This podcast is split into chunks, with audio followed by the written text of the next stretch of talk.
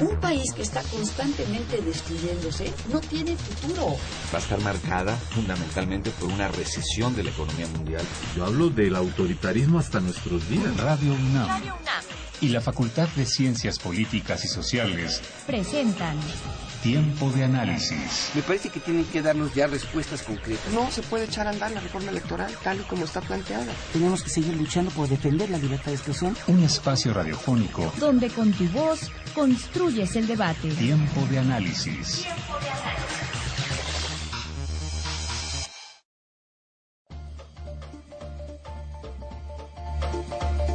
Nuestro país, como en el resto de las naciones, el estudio de la administración pública ha estado necesariamente ligado al sistema social global, pero de manera muy particular al sistema político.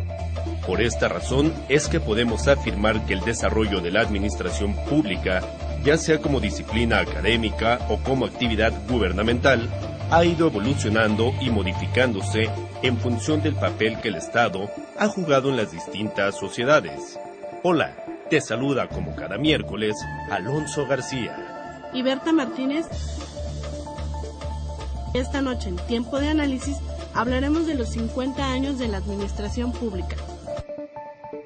En México, los antecedentes de la Administración Pública tienen comienzo en 1905 con la fundación de la carrera de perito empleado de la Administración Pública, cuando la educación universitaria estaba a cargo de la Secretaría de Instrucción Pública.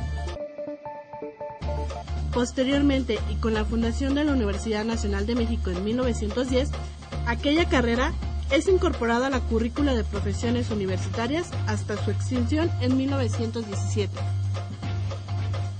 Sin embargo, en 1920 se funda la Escuela Superior de Administración Pública se incorpora a la Universidad Nacional en 1925, pero es absorbida por la Escuela Nacional de Comercio en 1929. En 1954 dan inicio las actividades en Ciudad Universitaria y no es sino hasta 1958 ya abierta la Escuela Nacional de Ciencias Políticas y Sociales, cuando se incorpora la administración pública a los planes de estudio de la ya existente licenciatura en Ciencias Políticas.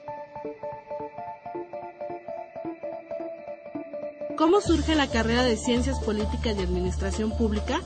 Durante el cardenismo, la política interior del país sufrió un cambio radical a partir de la necesidad de modificar el modelo de desarrollo hasta entonces imperante. El nuevo modelo estaría basado en lograr la industrialización de nuestro país y el Estado se erigiría como principal promotor de desarrollo.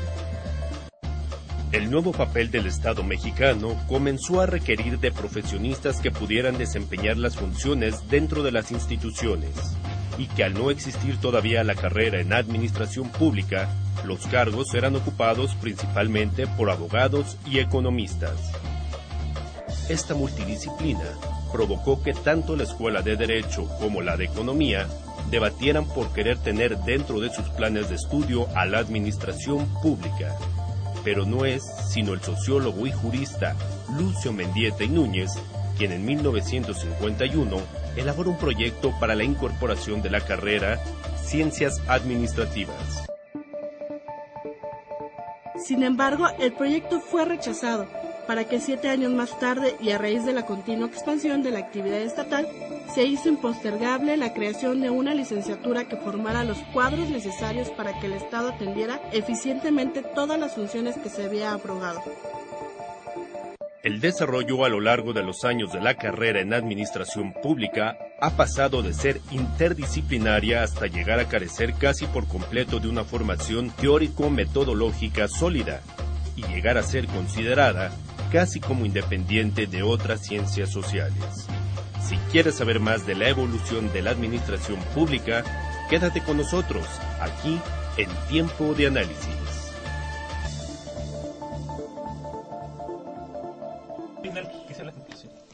Muy buenas noches. Les saluda Carlos Correa y esto es Tiempo de Análisis, programa radiofónico de la Facultad de Ciencias Políticas y Sociales.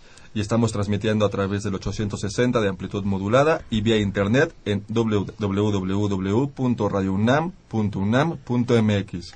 Les recuerdo que nuestros teléfonos en cabina son el 55 36 89 89 y la da sin costo 01800 505 26 88. Recuerda que puedes permanecer en contacto con nosotros vía Twitter en arroba tiempo de análisis o en el Facebook Facultad de Ciencias Políticas y Sociales guion UNAM. Acabamos de escuchar a Berta Martínez y a Alonso García con una, bre- una breve semblanza del tema de esta noche titulado 50 años de la Administración Pública. En esta ocasión nos acompañan eh, Gabriel Campuzano, muy buenas noches. Buenas noches, gracias. Juan Carlos León Buenas noches, gracias. y Maximiliano García. Bienvenidos. Gracias, buenas noches. Pues antes de empezar el programa, pues una aclaración. Serían los 55 años de la carrera de Administración Pública en este 2013, ¿cierto? Así es. Exacto. Eh, bien, pues me gustaría empezar un poco con el contexto de la carrera. Eh, ¿Cuáles son los, los antecedentes de la administración pública en nuestro país? Eh, no sé quién quiera tomar la palabra. Gracias por la amable sesión de el micrófono de mis colegas. La preocupación por la formación de administradores eh, profesionales no es una preocupación reciente.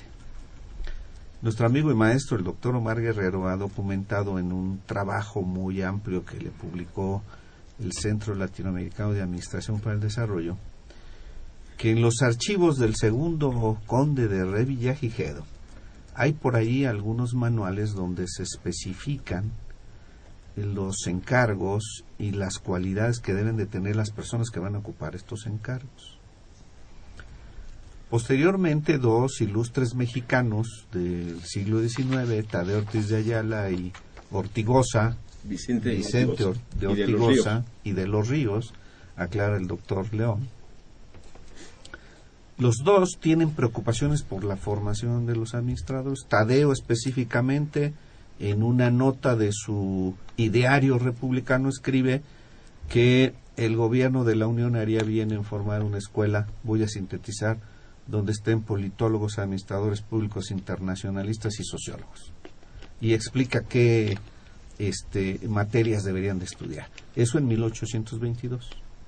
En 1869, en los manuales administrativos que Ortigosa escribe, siendo eh, químico él, doctor en química, escribe sobre manuales administrativos, vean qué interesante, mixtura de, de profesiones, eh, empieza a explicar qué son, cuáles son las tareas que deberían de llevar a cabo los gobiernos y las administraciones públicas. Y les empiezan a dar un tono eh, más académico y no tan práctico. Sin embargo, bueno, pues es hasta 1951 cuando aparece la Facultad de Ciencias Políticas y Sociales y hay una cantidad de documentos importantes.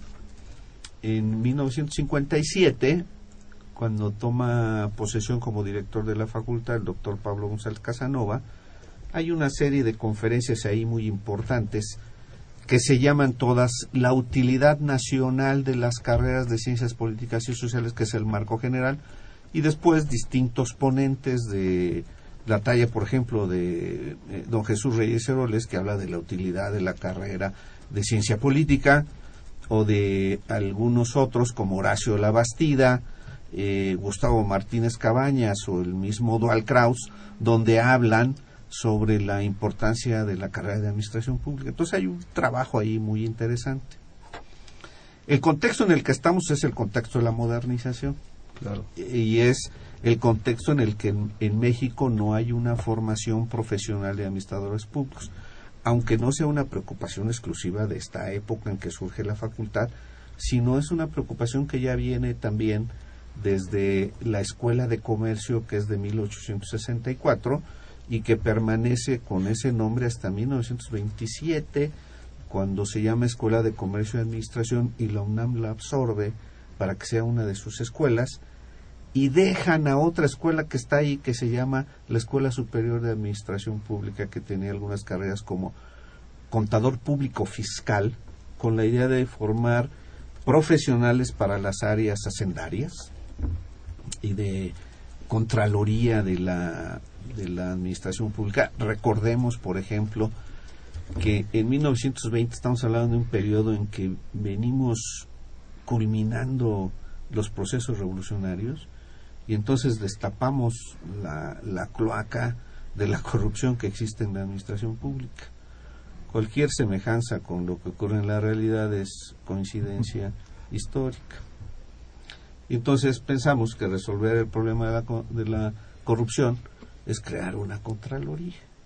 Y, en esa, y de esa contraloría depende la Escuela Superior de Administración Pública.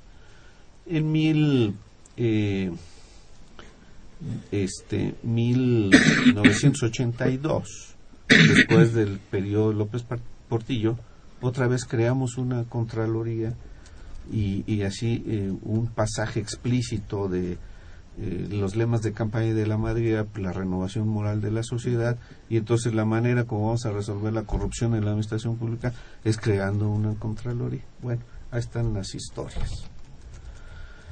Entonces ese es el contexto de la modernización, de la modernización y es el contexto de contar con administradores profesionales. Porque me parece que para en estas fechas todavía este tipo de puestos públicos eran, eran tomados por, por abogados y por, por economistas. Todavía no existía la formación como tal para estos puestos públicos. Pero ahí hay que pensar algo. De hecho, durante muchísimo tiempo se entendió a la administración como un problema estrictamente de leyes y reglamentos. Y los abogados pues decidieron que esa era una visión importante, más en un país donde los abogados cumplían funciones de toda suerte. Y de hecho, uno de los primeros textos de derecho administrativo lo hace un abogado, Teodosio Lares, en, eh, que era este, presidente de la Suprema Corte de Justicia las 11 veces que Santana fue presidente, hace un primer libro de derecho administrativo en función de esa idea. Incluso para mucha gente todavía la administración sigue siendo un problema nada más de ámbito reglamentario y de leyes. Incluso así se enseña en España. En España la administración es un problema estrictamente conocer la ley y poder aplicarla. Y en nuestro caso la película es diferente. En México lo que ha pasado es que no necesariamente todo lo que pasa por una escuela tiene un puesto de entrada. Y evidentemente el problema de profesionalización de la función pues no ha sido fundamentalmente lo que hubiéramos esperado.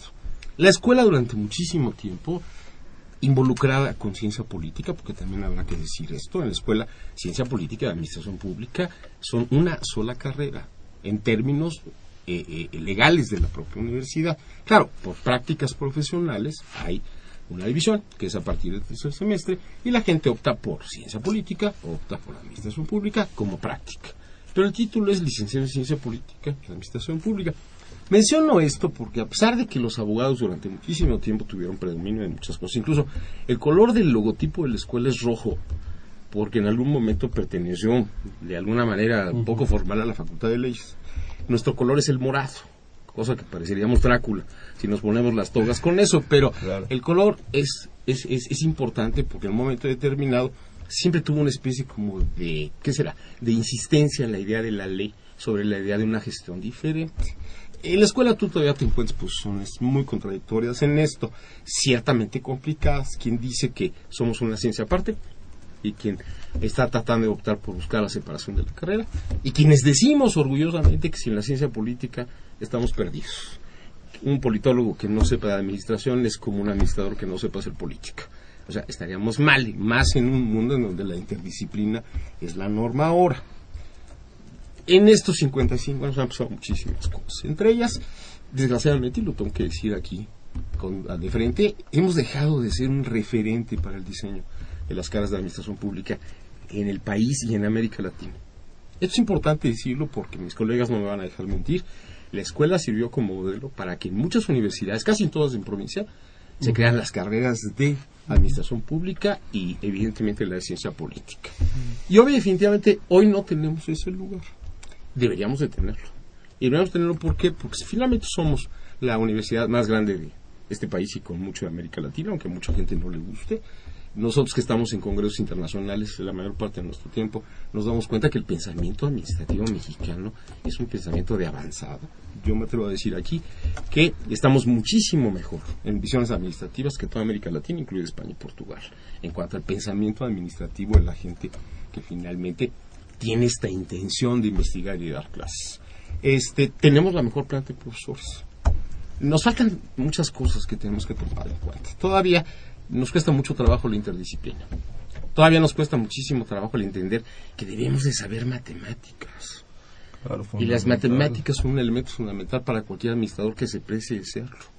Eh, tenemos muchas cosas que hacer, pero por ejemplo, ahora que está un hombre muy joven, que es Maximiliano, que se acaba de incorporar, cosa que felicito al cuerpo docente de carrera, necesitamos buscar la idea de que hay una administración nueva, con jóvenes que vean el futuro de otra manera. Platicábamos, mi querido amigo, el señor maestro Campuzano, que uno de los problemas fue que la carrera siempre estuvo metida en mucho en decisiones extrauniversitarias. Los diseños, las currículas, el tipo de profesores. Esto se suponía que tenían que tener una práctica profesional, cosa que no está mal. Y ir a dar clase en la escuela. Pero el 99, más bien el 90% de los profesores de administración pública son profesores de asignatura.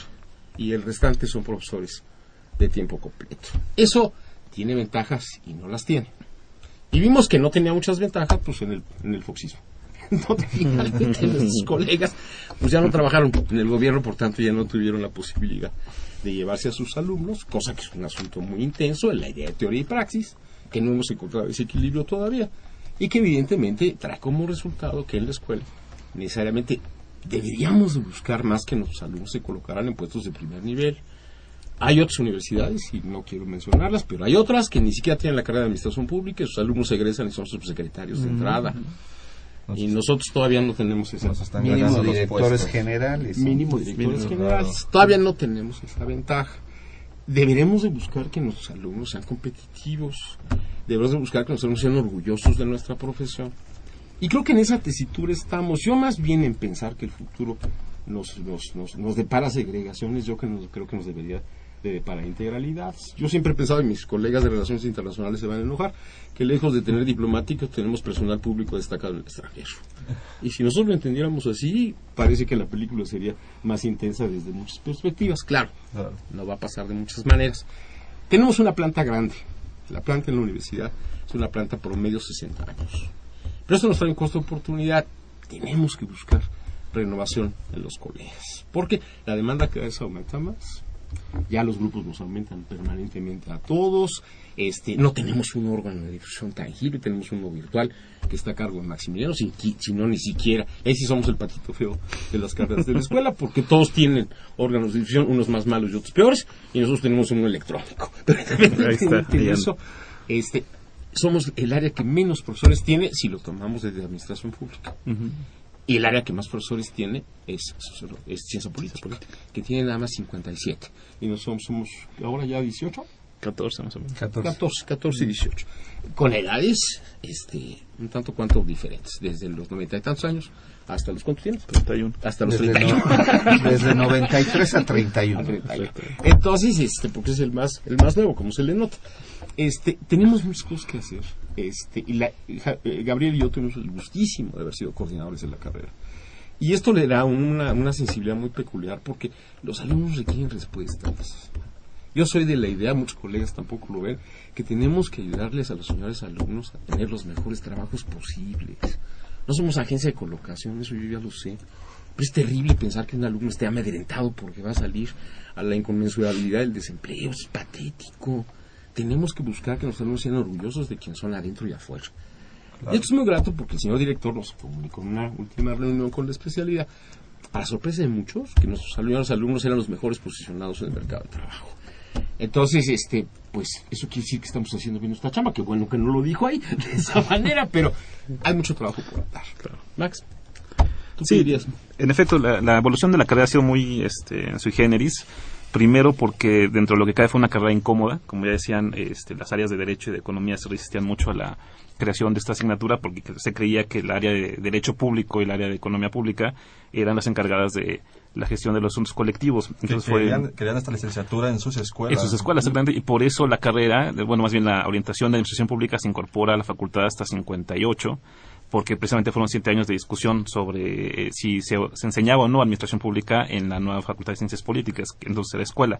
De hecho, el, el proyecto mismo de la escuela de ciencias políticas era un proyecto innovador también al que mucha gente se opuso porque estaba diseminado su campo de conocimiento en escuelas también como derecho, filosofía, economía. Entonces es una carrera que ha tenido un, un desarrollo complejo y que en efecto hay muchas cosas por hacer precisamente por esa este, fusión que hay entre ciencia política y administración pública. Bien, pues aquí vamos a hacer una pausa. Eh, a continuación escucharemos a Verónica Muñoz y a Jessica Mejía en nuestra nueva sección Radio Blog y Políticas te informa. Volvemos.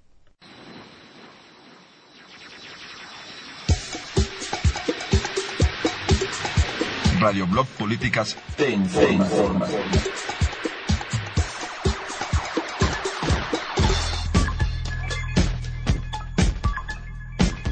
Muy buenas noches, soy Verónica Muñoz. Y yo, Jessica Mejía. Y esto es Radio Blog Políticas te informa.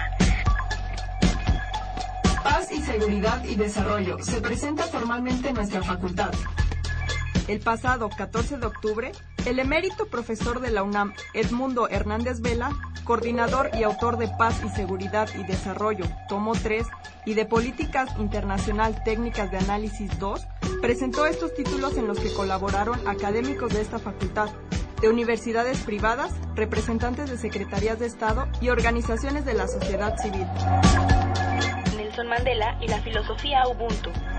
Con motivo de la celebración de las Jornadas Culturales de Idiomas, la facultad recibió el pasado lunes 14 de octubre al doctor Maina Guamontoya de la Universidad de Nairobi, quien habló acerca del papel de Nelson Mandela en la política sudafricana y los diversos aspectos sociales y culturales en los que influyó más allá de su país. Vivimos entre granaderos. El miedo es la forma de quitarle todo a la víctima dijo la profesora Lucelena Pereira el 14 de octubre durante la mesa de análisis Comunicación Política y Seguridad Nacional, presentada por la Asociación Mexicana para la Prevención Social del Delito, AMPRESAC y la Facultad. La reflexión giró en torno a tres temas, políticas de seguridad de Enrique Peña Nieto, medios y seguridad nacional y seguridad y campañas políticas. De Maximiliano. El miércoles 16 de octubre, las finanzas de Maximiliano de Habsburgo fueron analizadas y dejaron ver los errores que hasta la actualidad se siguen cometiendo en la administración pública. Esto durante la presentación del libro Diseño Administrativo de un Imperio, presentado por Ricardo Uvalle, Omar Guerrero, Juan Carlos León y Gabriel Campuzano. La revista mexicana de Ciencias Políticas y Sociales presenta su nueva época. El evento se llevó a cabo el lunes 21 de octubre en la Casa Universitaria del Libro. Estuvieron presentes el doctor Michel Viviorca, reconocido sociólogo francés, la doctora Hilda Waldman, catedrática de nuestra facultad, el doctor Héctor Hernández Bringas, coordinador de la planeación de la UNAM, el doctor Francisco Valdés Ugalde, director de Flaxco México, la doctora Alma Rosa Alba de la Selva, catedrática también de nuestra facultad, la doctora Judith Boxer, directora de la revista, y el doctor Fernando Castañeda, director de nuestra facultad. Si te interesa adquirir un ejemplar, acude al Departamento de Publicaciones de la Facultad de Ciencias Políticas y Sociales.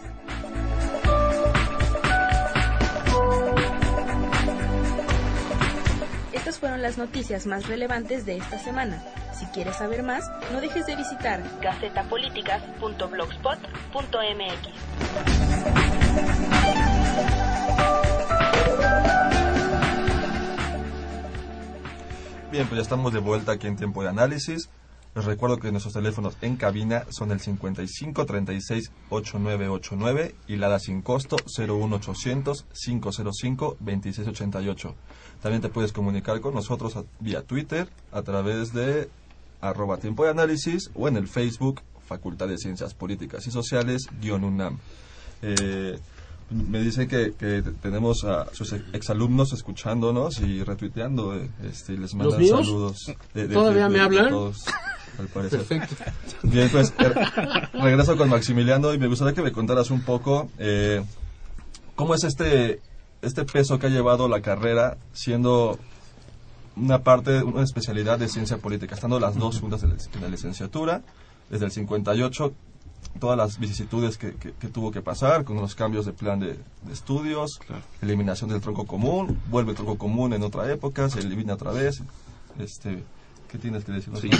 Pues eh, coloquialmente se ha definido a, la- relación entre ciencia política y ciencia política con matrimonio, ¿no? Con etapas de luna de miel, con etapas de separación, y creo que lo, lo caracteriza de manera este, muy precisa, precisamente por, por cómo llega la especialidad de administración pública a este al área de ciencia política. Eh, es, no hay que olvidar que esta eh, incorporación de esta área eh, marca toda la evolución de la carrera. Eh, algo que ustedes comentaban muy bien en la cápsula introductoria es que eh, la carrera se desenvuelve mucho en relación a lo que el propio gobierno mexicano necesitaba en sus diferentes épocas de desarrollo. Hay etapas en las que la administración eh, pública en instituciones crece y demanda más administradores públicos, hay otras en las que se achica esas instituciones y por lo tanto ya no se necesitan tantos administradores públicos. Y si a eso le sumamos esa permanente tensión entre ciencia política y administración pública, pues la carrera entra en una fase todavía mucho más compleja. Eh, han habido varios planes de estudio, si no me equivoco, han habido cinco este, planes de estudio. Eh, y en ellos precisamente se, se, nota muy claramente cuáles han sido esas etapas de desarrollo de la carrera. Hay algunos en los que la fusión ha sido mucho más intensa. Recuerdo uno que tenía básicamente cinco semestres de tronco común y los últimos eran ya de especialización. Y tenemos, por ejemplo, el de hoy en día que solamente comparten dos semestres de tronco común y los últimos eh, siete son ya cada uno en, con sus correspondientes áreas. Entonces, sí es, sí es una carrera que ha estado muy marcada por esta eh, coordinación necesaria que ha, ha, tenido que existir entre ciencia política y administración pública y que también responde mucho a lo que se demanda en el mercado en ese momento. Claro. Eh, hubo épocas en las que el plan de estudio se orientó más hacia la parte técnica de administración, menos al análisis político, entonces y eso ha marcado también las diferentes generaciones de egresados, ¿no? Los capacita para diferentes cosas. Me gustaría, por, para, para terminar, por, eh, poner un ejemplo muy eh, cercano. hoy en día está en discusión otro plan de estudio similar que está que se estudia en la Facultad de Estudios Superiores de Zacatlán, donde básicamente han reducido la ciencia política este, pues como un referente teórico, se han ido más por la parte de administración pública, en especial la, la municipal, que les, les este, interesa mucho. Entonces, son referentes. De hecho, me parece que por ahí del año 71, una de las reformas que, que tendieron a la, a la, carrera a hacerla más técnica y dejar un lado lo teórico, eh, pasó una etapa en la que fueron muy pocos los, los estudiantes que tenían la carrera de administración pública. ¿no? Este, me parece que en el 71 era, la, la currícula era muy pequeña.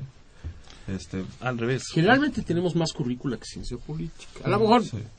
50, pero generalmente tenemos más demanda. Por una razón muy curiosa. Yo creo que aquí el argumento hay que aclararlo. No son dos carreras, es una. Claro. Legalmente es una. Las, y, y, de hecho, cada vez que se ha hecho una mejora, es una mejora de índole formal. Porque como yo te decía hace un rato, son prácticas estrictamente profesionales. Los alumnos tienen que decidir en tercer semestre a qué práctica profesional se van. Pero no quiere decir que tengan un título diferente. Y los de ciencia política llevan materias con nosotros que a veces no les gusta llevarlas. Y los alumnos luego llevan materias de eh, ciencia política que pareciera que tampoco les gusta. Y uno entiende, pero el problema fundamental de esto es, yo tengo la impresión de que uno de los problemas fundamentales que tenemos tanto en ciencia política como en la administración pública es que todavía estamos metidos en discusiones demasiado teóricas, a veces demasiado bizantinas. Y los politólogos y los administradores públicos necesitan instrumentos para trabajar. Si yo dije que los administradores públicos necesitan matemáticas, los politólogos también. Si esto no es un asunto nada más de nosotros. ¿Por qué? Porque toda la vida pareciera que también somos medio el patito feo con las famosas ciencias duras, estas de bata blanca y de lente telescópico, claro. que dicen que somos puros rolleros. Y el problema fundamental es que nosotros requerimos de una visión metodológica muchísimo más intenta porque nosotros no podemos reproducir la realidad en el laboratorio y ellos sí tienen esa grandísima ventaja. Problema, yo no creo que, y esto ha sido un problema con los, con los planes de estudio, que nos separamos, que no nos separamos, que sí nos separamos. Eh, las tensiones yo no las entiendo más que mucho en este rejuego en los pasillos de la escuela. Eh, quienes se sienten que tienen la cara reina de la escuela son los politólogos este y luego vienen los comunicólogos, porque es la mayoría ahí de la gente de la escuela. Este, y los administradores pareciera que piensan que tienen esta desgracia de ser burócratas. Este, Gabriel y yo hemos sido coordinadores y creo que mucho lo que nos falta es pensarnos más que en divisiones, en alternativas conjuntas. Yo tengo el gusto de ser doctor en política pública y doctor en ciencia política. Yo doy clases en ciencia política y en administración pública. Para mí sería suicida el que nos separáramos en esta postura tan instrumental, porque creo que no ganaríamos absolutamente nada si lo vemos de esa manera. Eh, ¿Qué ha pasado con los planes de estudio? La última vez que hicimos la reforma antes de esta que se está, estaba discutiendo fue cuando yo era coordinador. Y ahí que, que, discutimos fue la primera vez que pudimos presentar ante el Consejo de las Ciencias Sociales un documento unitario. Bronca adicional que tenemos. No tenemos movilidad entre, entre nuestros alumnos que desean una formación más politológica y los eh, politólogos que desean una formación más administrativa, si ni siquiera dentro de nuestras especialidades no tenemos movilidad, tampoco tenemos capacidades para buscarlos eficiencias terminales. Administrador municipal, diseñador de política pública, eh, finanzas gubernamentales. ¿Por qué razón? Porque la función gubernamental cada vez se vuelve más complicada. Eh, esto que estuviéramos junto al gobierno fue importante, pero también fue muy lesivo porque compramos visiones ideológicas de lo que el gobierno era. Eh, hoy, por ejemplo, y esto es una especie de comercial, tenemos quizás la mejor carrera de política pública ofertada en México e, insisto, y en toda América Latina. Claro, es más glamuroso el TEC de Monterrey, que tiene una escuela ahí de posgrados en política pública, que la verdad yo nunca he sabido qué hacen, o en Anagua, que tienen un doctorado en política pública y otro en administración pública, cuando la escuela está la gente que más produce. Eh, mi hija, mi hija se fue a estudiar ahorita en política pública y lo que le dijeron ahí digo, pues ciencia política, lo dijeron allí es, en la facultad están los mejores maestros, pero aquí hay chamba. Y lo importante de la película, sea cierto o deje de serlo, es que nosotros nos tenemos que esforzar porque nuestros egresados tengan las mejores oportunidades posibles. Y creo que es lo que nos preocupa a todos, lo vemos desde una postura intensa. Nosotros estamos porque ahí están los alumnos. Bien, tenemos una llamada del público, eh, José García de Cuauhtémoc, nos dice, de la carrera de administración pública siempre se ha dicho que son aprendices de todo y oficiales de nada. ¿Qué tan cierto es esto? Este alumno de ciencia política va a ser un alumno reprobado de administración pública. si hubiera pasado por alguna clase de nosotros, se daría cuenta que lo que está diciendo es inexacto. Y por otro lado tenemos un comentario en Twitter de Juan Manuel que nos menciona de un comentario en la etapa pasada del programa Ya nos dijeron que el 90% de los profesores de administración pública son de asignatura, pero no dijeron por qué. Bueno, porque así fue la contratación, porque también hay un orden administrativo en la universidad que genera eh, disponibilidades presupuestales, porque por más que las coordinaciones se esfuercen por querer más plazas, estas sufren un proceso en donde es la Dirección General de Personal Académico la que decide.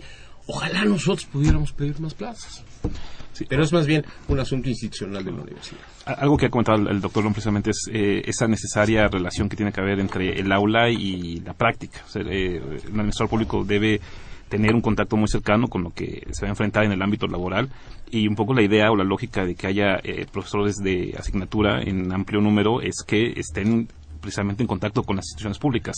Su horario de trabajo pues, les impediría dedicarse tiempo completo a la, a la docencia y eso pues eh, estaría como en, detrimento de la formación de los alumnos. Un poco también tiene que ver con esta situación. Pero también fue una tendencia histórica. ¿eh? Sí, claro. Sí, claro. Mientras el mercado tuvo una gran capacidad de absorción de los administradores públicos, los mediados de los sesentas y todavía hasta inicio de los noventas, los que querían dar clase en la facultad buscaban siempre tener una, una plaza de asignatura porque sus encargos en la administración pública les pagaban más y su vocación era estar en el servicio público y solamente ir y dar una clase a la facultad. Ahora, muchos de los profesores que se incorporaron hace un buen tiempo a la facultad como profesores de asignatura, cuando vino esta desgracia para el país que ha sido el foxismo y el calderonato, eh, de repente se quedaron sin chamba. Entonces quisieron regresar y buscar en la facultad una opción, eh, pero resulta que no, en, por política académica la universidad, y además hay que decirlo también, una muy mala política la SEP en términos de la creación de plazas de profesores de tiempo completo, en contradicción con lo que ocurre en muchos lugares del mundo. Bueno, pues no hay una oportunidad y ante este problema de la vejez de la planta académica de la universidad, pues hay que hacer una renovación. Entonces, pues sería bonito chiste querer contratar a alguien de tiempo completo que tiene 60 o 65 años, ¿no? Cuando lo que se requiere es contratar precisamente jóvenes como con el perfil de Max para que entonces avancen y hagan una carrera académica. Pero esto complementa la academia, el que haya un, un cuadro base de profesores de tiempo completo que deberían hacer sus sabáticos en el ejercicio público, en la función pública, nosotros somos prejuiciosos en México en muchas cosas, no hay esta facilidad como existen en otros países de que los profesores hacen sus sabáticos y se van al ámbito público en las asesorías de los secretarios o las subsecretarías y demás, que permitiría una renovación de conocimientos muy, muy interesante para ambas eh, instituciones, eh, no, es, no es factible hacerlo. Entonces, esta combinación de los que están, digamos, metidos de tiempo completo en la universidad y de los que están de tiempo completo en la práctica, hace una eh, combinación virtuosa que permite que los estudiantes escuchen la voz informada y autorizada de quienes están en la práctica y no solamente de quienes estamos de tiempo completo en la universidad, que recordamos nuestras andanzas pasadas, pero a lo mejor no tenemos la herramienta concreta de lo que está ocurriendo en el ámbito administrativo público del momento. Aunque a veces en el ámbito administrativo público de repente este se van a hacer hacen cosas que tienen este un origen bastante antiguo. Y digo y, voy a decir un ejemplo. Hace un par de años me pide una institución y me dicen oye ve a dar este curso por favor y digo bueno y, de qué es el curso y entonces ya me dice entonces le dije ah la, la novedosísima técnica de la administración por objetivos que eso lo inventó Peter Drucker en 1950 y entonces, pero la institución X quería tener ese, ese curso ahí. Entonces dije, bueno, pues se los doy. Ya actualizamos algunas cosas y metimos este, organizaciones que aprenden y organizaciones flexibles, desarrollo organizacional, etcétera. Pero bueno, sí hay a veces este problema, pero yo lo veo no como un defecto, sino más bien como una virtud de la misma universidad. Pero eh, a lo que decía Carlos, ah, yo creo que sí estamos en un momento, no sé si sea muy pedante decir en un parteaguas, pero sí estamos en un momento muy interesante, porque efectivamente el problema del empleo, y bueno, esto no se necesita ser más sabio más que leer las notas de todo el mundo. El problema del empleo es un problema muy complejo y es un problema mundial. Porque el modelo económico y el modelo de desarrollo impuesto, y bueno, igual también habría que revisar esto del modelo de desarrollo y el concepto de desarrollo, pero el modelo de desarrollo impuesto, pues es un modelo que precisamente no va a generar un mayor número de opciones de empleo. Así lo digan los gobernantes, se entusiasmen con lo que digan, así nos lo diga el Fondo Monetario. Si México hace las reformas, van a generar empleo, eh, habría que verlo. Ya en muchos lados hicieron reformas y no generaron empleo. Entonces, e, ese es un tema fundamental. Habida cuenta lo que dijo Carlos, ninguna universidad garantiza empleo a sus egresados, ninguna. Lo que sí puede hacer la universidad es mejorar la formación de los estudiantes. Y a veces nosotros en la facultad tenemos muchos clichés. Esto, por ejemplo, que si aprenden técnicas, esta carga matemática de alguna manera, ah, es porque somos tecnócratas o nos queremos volver tecnócratas. Y alejarse de la teoría. Y alejarnos de la relación con lo social. ¿Y cómo vamos a dar respuesta a lo social si no estamos sólidamente formados? Claro. Metodológicamente formados, disciplinariamente formados. Ah, es que se están hablando ahora de las agencias reguladoras, es que son neoliberales. Bueno, hay que ubicar el contexto de las disciplinas en el avance de las mismas en, en dos sentidos principales, por ejemplo. En términos disciplinarios, pero también en términos de lo que está ocurriendo en la práctica administrativa en el mundo. Pues no que cerremos los ojos a lo que ocurre en el mundo. Y nos quedemos eh, como en una administración pública, como si aún tuviéramos estado de bienestar o, modelos que ya... Déjame, déjame cerrar con esto. Cuando yo empecé eh, con mis clases e introducir en mis clases el tema de la calidad total, por ejemplo. Allá por los noventas, pues me llevé algunas críticas de algunos colegas míos. De repente, el tema de la calidad se pone de moda en la administración pública a partir del, del, PROMAP eh, y después se retoma por los gobiernos eh, panistas. Hoy ya no sabemos qué ocurre con eso. Pero cuando hacemos un análisis de lo que ha ocurrido, hay muchos textos que hablan de los fallidos programas de calidad en España. Entonces, nos pasa que aborrecemos una cosa, después eh, nos volvemos este, fanáticos de ese tema y de repente nos damos que lo que está ocurriendo en el mundo es que ya se nos fue el tiempo, como que vamos a contracorriente siempre. Y eso tendría que ver mi hipótesis es que tiene que ver con el ADN organizacional de la carrera en esta relación matrimonial a veces bien habida y a veces insoportable. Bien, pues aquí tenemos que hacer otra pausa. Eh, bien, como cada semana tenemos nuestra sección de Políticas Invita. Veamos qué nos tiene preparado Jessica Mejía. A veces insoportable, ya. Políticas Invita. Conoce las actividades académicas y culturales de nuestra facultad. Cine, seminarios, conferencias, exposiciones, coloquios. Políticas Invita. Buenas noches, soy Jessica Mejía y esta semana, Tiempo de Análisis en nuestra facultad, te invitamos a que entres a Facebook y le des me gusta a la página unam.políticas para que recibas información de las diferentes actividades y talleres que se llevan a cabo en nuestra universidad.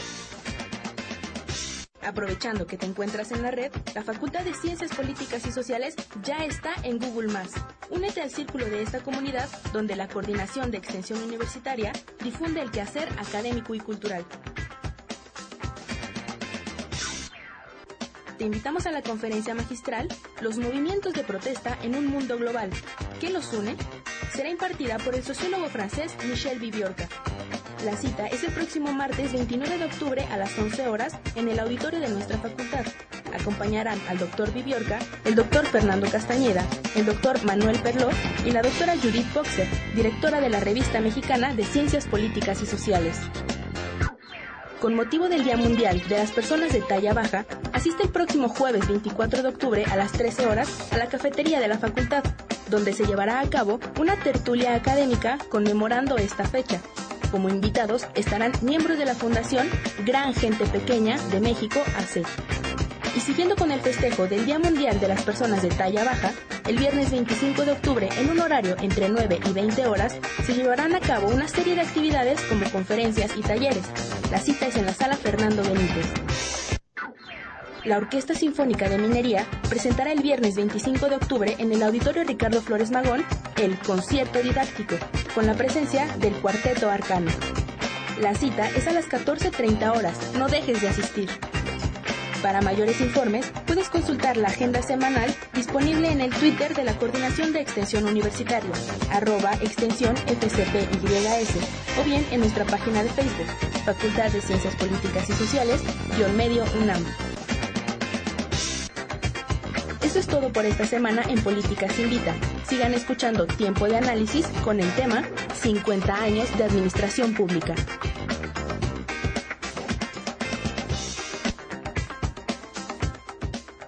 Eh, ya estamos de vuelta en tiempo de análisis. Les recuerdo rápidamente que nuestros teléfonos en cabina son 55 36 89 89 y la alada sin costo 01800 505 26 88.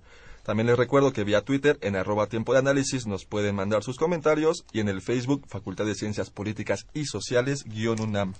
Bien, pues eh, me gustaría abordar un poco el, cómo se encuentra actualmente la carrera de Administración Pública y qué es lo que le depara en un futuro lejano y no tan lejano. Pero antes tenemos dos preguntas eh, vía Twitter. Eh, Juan Manuel nos pregunta, ¿qué nos podrán decir de la orientación ideológica de los planes de estudios? Y Iván García Gárate nos, nos comenta, estoy de acuerdo con tiempo de análisis, pero la Facultad de Ciencias Políticas y Sociales no da muchas posibilidades de desarrollo a los jóvenes académicos. Y Saludo a los ponentes. Respecto a, a- a este asunto, ¿me quieres repetir esa parte de la primera parte de la pregunta? La ideologización de los planes. Claro. ¿Qué nos pueden decir eh, ya, ya, ya sobre la que orientación? Yo cuando llegué a la facultad, eh, la pretensión era una pretensión fundamentalmente de izquierda. Había la intención de tener una visión, evidentemente a partir de una visión marxista, con la cual uno podía estar de acuerdo o no, no podía estar de acuerdo. Pero a veces eran diálogos muy verticales. Hoy tenemos la grandísima ventaja, y esto hay que reconocerle a la coordinación en su momento, al señor doctor Uvalle y Max, que es parte de ella, de tener una apertura interesantísima. Hay gente con una visión muy tradicional de la administración, este, ciertamente arqueológica de muchas maneras, y lo digo porque yo también ya me dediqué a la arqueología, pero por el otro lado también hay visiones que van desde lo gerencial, que tienen que ver con el asunto de la calidad, y hoy tenemos una oferta con los señores alumnos muchísimo más viva. Hay visiones tradicionales para el que quiera meterse a eso, hay visiones más de, de, de- de- que se la de avanzada en el sentido de que todavía hay esta crítica de los neoliberales y los tecnócratas todas estas cosas o si, que, si los administradores añoramos el prismo porque antes trabajábamos y ahora ya no trabajamos eh, estas cosas que de alguna manera yo siento que en una facultad como la nuestra son normales pero ahora los señores alumnos tienen capacidades de optar. La misma materia que damos Maximiliano y yo se da de múltiples maneras en la escuela. Por eso decía yo que tenemos una, una visión de política pública que también eso ha generado problemas de ideologización, que no de ideología, evidentemente muy graves. Pero evidentemente creo que nos hemos vuelto más tolerantes. Y creo que la tolerancia era algo que finalmente extrañábamos todos. Nos podemos sentar en una mesa a pesar de tener posiciones disímbolas en ese sentido y eso en la escuela a veces es un lujo muy complicado. Hoy en la administración afortunadamente estamos así. Una práctica editorial de los profesores muy intensa. Esta mismas, estas mismas semanas hemos presentado cuatro libros ya en la escuela y eso quiere decir que la gente está estudiando y está produciendo. ¿Qué pasa con el asunto de los maestros de asignatura? Eh, Yo no creo que su participación es muy importante. Yo creo que sin los maestros de asignatura difícilmente podríamos hacer muchas cosas. Creo que también hay muchos colegas, como este colega que nos acaba de hablar de los jóvenes académicos, que evidentemente están esperanzados, como estamos todos, de que empiece a haber una renovación de los cuadros. Estaríamos locos si no, por una razón también importante. A mí me da mucho orgullo, que aquí está mi querido amigo Gabriel, porque Gabriel forma gente. Y creo que es obligatorio, tu servidor forma gente. Muchos de mis alumnos ya están dando clases. Muchos de los alumnos de Gabriel están dando clases. Maximiliano es una gente muy joven que está dando clase porque también hubo el gusto de que lo formaran de ese lado. Nuestros alumnos están llegando a ser parte de la película. Eso antes no pasaba. Porque partíamos de estas visiones tan complicadas de la verdad total. Y yo soy dueño de la única verdad que existe con estas ideas de que lo haga Evac Sagradas y yo todavía no veo la carnicería en la universidad. Pero independientemente de eso, creo que estamos en una situación muy interesante. Tenemos muchas cosas por hacer. Pero tenemos algo todavía más, más, más, más que vale la pena destacar. Nuestros alumnos tienen ganas de aprender. Nos encontramos con terribles problemas de formación previa. Es muy difícil, lo tengo que decir aquí muy en serio, que podamos en cuatro años solucionar muchos problemas de una formación muy complicada. Y a veces muchos de nuestros alumnos llegan a la escuela sin saber absolutamente muchas cosas, por no decir nada. no decir este, nada. y evidentemente uno sabrá si puede en su momento hacerse cargo de algo que es terriblemente complicado. Pero les veo uno las ganas y les veo uno la desesperación. Yo tengo el gusto de tener el horario más complicado de la escuela, que es de las 7 de la mañana todos los días. Y cuando llega a las 7 de la mañana todos los días, uno tiene el gusto de despertar a los alumnos para no arrullarlos con la clase. Y en términos reales, cuando uno logra esto, y Gabriel me dará la razón, tenemos buenos cuadros, hay gente que se compromete, alumnos muy jóvenes que ya le están entrando. Maximiliano es un doctor muy joven, uno de mis muy queridos adjuntos está a punto también ya de estar en ese mismo proceso. Otro buen colega, que es Mauricio Gutiérrez, está ya doctorado. Gente que tiene treinta tantos años y es doctor. Y esos son los cuadros que estamos formando. Nuestro posgrado es excelente. Es de lo mejor que hay en términos, otra vez, no solamente de México, sino básicamente de todo lo que es América Latina y el mundo de habla hispana. Tenemos mejores posgrados que los españoles. Lo único que sucede es que somos tan malinchistas todavía, pero ahora de regreso porque queremos ir a conquistar España en la situación tan fregada que está, que pensamos que la Ortega y Gasset es mejor que nosotros, eso no es cierto. Y que la Complutense es mejor, eso tampoco es cierto. Y eso no lo digo yo nada más. El actual presidente del CIDE, digo, perdón, de, de CONACYT, que era presidente del CIDE, nos decía eso, financiamos a los posgrados europeos. ¿El futuro es promisorio? Sí. ¿Complicadísimo? Sí, porque el país está complicado. Termino diciéndote que todavía no sabemos cuál es la posición o la visión administrativa del gobierno en turno. Y al no saber cuál es la propuesta administrativa, pues como que todavía no sabemos en qué circunstancias estamos. Termino diciéndote que el Plan Nacional de Desarrollo ni siquiera es plan porque no tiene metas. No están los planes sectoriales juntos. Y al no haber los planes sectoriales, pues no sabemos cómo se va a operar. Desaparece la Secretaría de la Función Pública y pareciera que tampoco pasa nada después de una obsesión de 35 años de pensar que las auditorías valían la pena. Cosa que primero empezamos con la Contraloría, o está la Contraloría Superior de la Federación, pero ya el IFE va a desaparecer en una semana y se va a crear esta otra cosa muy rara. Pero aparte hay una cosa, y con esto ya termino, el principal constructor de, del IFE en términos de esta idea tan complicada de que en este país creamos en las elecciones es un profe de la facultad, casualmente compañero de generación mío, sociólogo vuelto politólogo y luego administrador de praxis. Entonces eso de alguna manera es importante. El futuro es muy interesante siempre y cuando le metamos pasión de Pumas y todos los que estamos aquí lo tenemos. Gracias. Maestro Gabriel Campuzano, eh, de manera de conclusión, ¿qué le, qué le, espera, qué le espera, qué le espera a la, carrera de administración pública con esta nueva administración de Enrique Peña Nieto? Ah, yo quisiera igual eh, ser igual de optimista que mi colega León, pero eh, yo creo y voy a citar a dos a un clásico de la administración redescubierto por el doctor Omar Guerrero el creador de la teoría de la administración en México, que con ese mérito debería de obtener un premio que la universidad da a sus mejores profesores, pero por diversas razones no ha sido así. Decía Bonan, nada espero del gobierno. Y en este contexto yo no espero absolutamente nada de este gobierno, porque el país se nos está deshaciendo de las manos, están hecho bolas y no saben cómo resolver. Eh, como ejemplo, ahí está Michoacán, donde no saben si el gobernador regresa, no se, se debe de ir, ya regresó, el que está ya se peleó.